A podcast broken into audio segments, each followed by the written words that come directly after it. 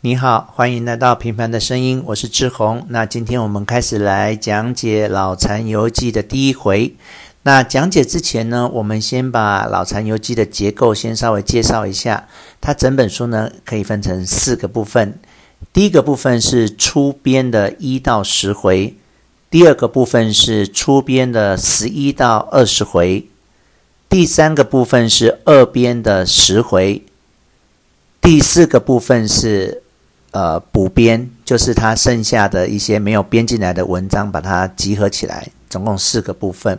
好，那每之所以分每个部分都是有原因的。像第一回之一到十回会被独立分起来的原因，是因为啊、我们上一集已经讲到，刘二写这本书的目的是为了要帮助他的朋友连梦清。那他写完之后呢，他的朋友连梦清就把文章卖给了。商务印书馆，然后商务印书馆把他的文章刊在《绣像小说》，绣是刺绣的绣，像是呃你长得像谁的像。绣像小说它是一个半月刊，那它定期的连载，等于它每半个月呢就会出一篇文章。那么呃。我们现在讲的是光绪二十九年的事情哦，哈，就是这本小说卖给了商务印书馆，然后刊在《绣像小说半月刊》，这是民国呃光绪二十九年的事情。那到了看到第十回了，发生一件事，就是连梦清发现商务印书馆在没有经过刘二的同意之下呢，擅自篡改其中的文字。那连梦清非常的生气，所以他就决定不要再把稿件。卖给商务印书馆了，那商务印书馆也因此被迫停刊，就是本来已经固定每半个月要刊一篇文章的，因为连梦清不愿意再把文章卖给他了，所以呃，商务印书馆只好也因此停刊。好，那我们知道当时刘二本来就是为了要帮助连梦清才写的嘛，那连梦清既然生气，就不不再卖给商务印书馆。那刘二的写作也就停了，所以他就第一个部分他就是写十篇十回合这样子，好，那他是一个独立的部分。那至于后来他又开始从十一回开始写，那是另外的故事。我们讲到十一回之后，我们再来开始介绍这边的故事。那我们现在开始来讨论前面十回。第一回呢，叫做“土不治水，地年成患”。风能鼓浪，到处可为，讲的就是水患的部分哦。哈，那它前面一段呢，讲到先讲到一个蓬莱山上面有一个阁子叫蓬莱阁，那这个阁呢非常的漂亮。那你啊坐在阁里面呢，它等于一面向一面向陆地，一面向海。那你像陆地呢，就可以看到住在这个山东登州府的百姓人家；那你像海呢，就可以看到呃海上波涛，峥嵘千里。那这个景很有名的是，他们会在蓬莱阁看早上的日出，所以呢，这些游客都会前一天晚上就来住在这个蓬莱阁，然后早早上天还没有亮，大家就到。阁上面，然后去等待看太阳从海面上升起来，这样子。那这里面其中有一个游客，就是老残。好，主人翁出现了哈，主人翁叫做老残，但是这个老残呢是他的别号，他其实本名叫做铁鹰，铁就是呃钢铁的铁，然后英是英雄的英，他的本名叫铁鹰，那他的号是补残。补是呃修补的补，残是残破的残，修补残破。那他为什么会叫做老残呢？是有原因的哦。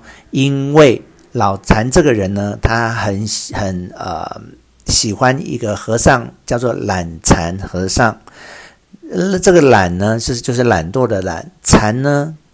为什么他叫懒禅和尚呢？就是这个和尚啊，他很节俭，就是他不介意吃别的和尚剩下的东西，所以啊、他就自己叫自己懒禅和尚。但是事实上，这个懒禅和尚是有名字的哟，他是唐代的一个禅师，名字叫做明赞禅师，他是在唐代横岳寺当和尚。那他死了之后呢？啊、皇帝就赐给他一个名名封号，叫做大明禅师。哈、哦，那呃，这个懒禅和尚发生一件呃很有名的事情是，当时呢，唐朝有一唐德宗的有一宰相叫做李密。那他在还没当宰相之前呢，有一次他就听到这个呃横岳寺里面有一个和尚很有名，叫做明赞禅师，他就去拜访明赞禅师。然后呢，啊、他去看到他的时候啊，他就看到这个李密呢去看去拜访明赞禅师的时候，明赞禅师正在烤芋头，然后他就啊。呃把芋头拿起来，然后折了一半，交给了李密。他只跟他讲了一句话，说：“你呢，不要太多话。过了十年后，你会当宰相。”他就给他一个很短的预言而已。他的原文是：“勿多言，领取十年宰相。”那李密也有听他的话，从此以后他就啊。呃谨言慎行。那真的十年之后，李密就做了唐德宗的宰相。好，那这个只是在介绍这个懒懒禅和尚。那为什么要介绍懒禅和尚呢？是因为主人翁老禅他的名字，他叫自己老禅的原因，就是他觉得这个和尚很棒，所以他才用他这个禅，他的号是补禅，这个禅字来自于这个懒禅和尚。好的。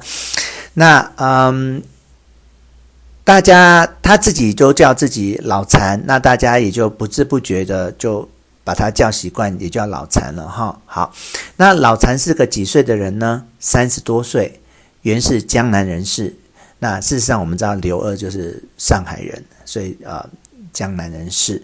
那说他呢读过几句诗书呢，因为八股文章做不通，所以啊也没有呃得到一个学位。然后真的要去当老师呢，也没有人要请他。然后当学生呢，年纪又大，所以嗯，等于是一事无成的意思。那啊、老禅的爸爸呢，原来是一个三四品的官，算已经做蛮高的了。可是呢，他爸爸性情迂拙，不会要钱，所以呢，认认真真的做了二十年的官呢。没有存到什么钱，然后他退休要回家的时候呢，还是把身上的衣服卖掉了，才有钱路，才有车钱可以回家乡。所以当他回到家乡之后，当然就没有任何的呃东西可以留给老残。那这个部分在讲的是他爸爸是一个清官，然后呃。所以老禅就没有，虽然他爸爸是三四品，其实已经很高的官了，可是老禅却也没有因此受益这样子。好，那前面讲到老禅呃没读什么书嘛，也没有考上什么学位，所以呢，他可是生活又很呃需要钱呢、他这时候呢就看到一个道士。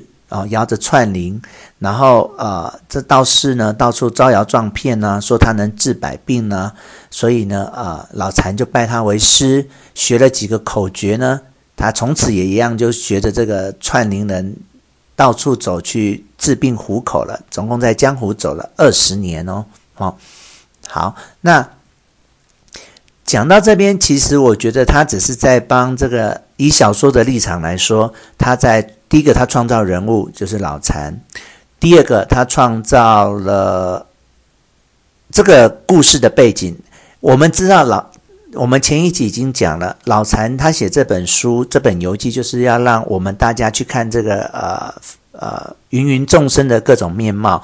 那他什么样的机会可以去看芸芸众生呢？他把自己化身为一个道士。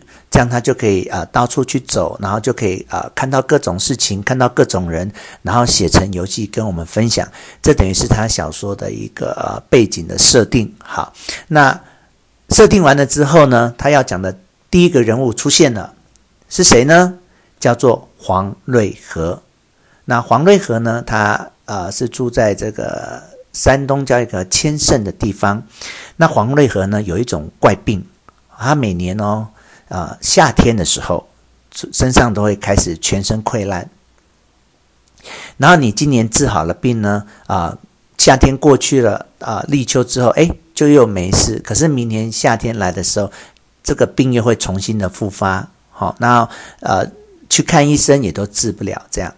然后这时候，呃，老禅从他开始当这个道士之后呢，第一个碰到的人就是黄大黄瑞和。那呃，他经过黄瑞和家的时候呢，黄瑞和家的管管家就问他说：“哎，你可以治一下我们家的呃老板黄瑞和吗？”那呃，老禅听了之后呢，就。说，哎，我是可以的哟，可是你们要照我的方法去做哟，哈、那我先跟你们讲，我我现在，嗯，别人的医生呢都是失传神农跟黄帝，但是呢，你这个病啊，呃，用神农黄帝传下来的方法都没办法治哟，只有大禹传下来的方法才有办法治你这个病哟。那这个大禹传下来的方法呢，到汉朝被王景学到了，然后。现在呢，传到我身上来了啊、好，那我们今天就先讲到这边。那你如果觉得故事有趣的话，记得往下听喽。拜拜。